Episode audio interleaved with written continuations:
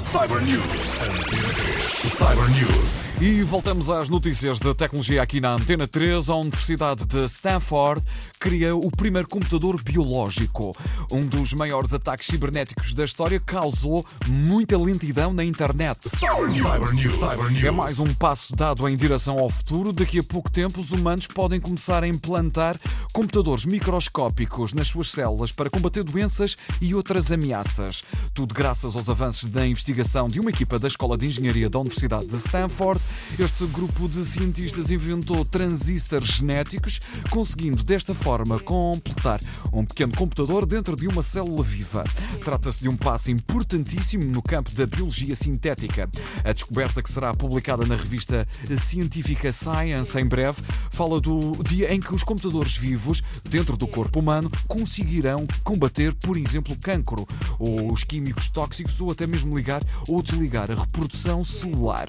Estes computadores poderão também dar resposta a qualquer questão do campo biológico que seja então colocada a nível celular, bem como ajudar a parar a propagação de doenças como o cancro, como também programando as células doentes para morrer. Cyber News. Cyber News. Uma disputa entre um grupo dedicado ao combate ao spam e uma empresa que aloja quase todo o tipo de sites está na origem do maior ataque cibernético da história, que se diz estar a causar muita lentidão em partes do mundo na World Wide Web.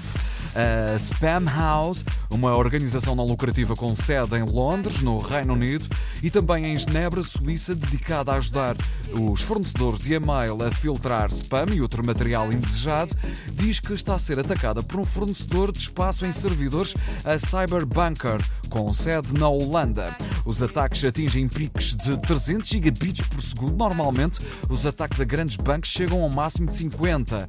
Este tem 300. A Spam House alega que a Cyberbunker, que aluga espaço em servidores a todo tipo de sites, menos de pornografia infantil e terrorismo, se aliou a grupos criminosos do leste da Europa para assim atacar a rede mundial. Cyber News. Cyber News.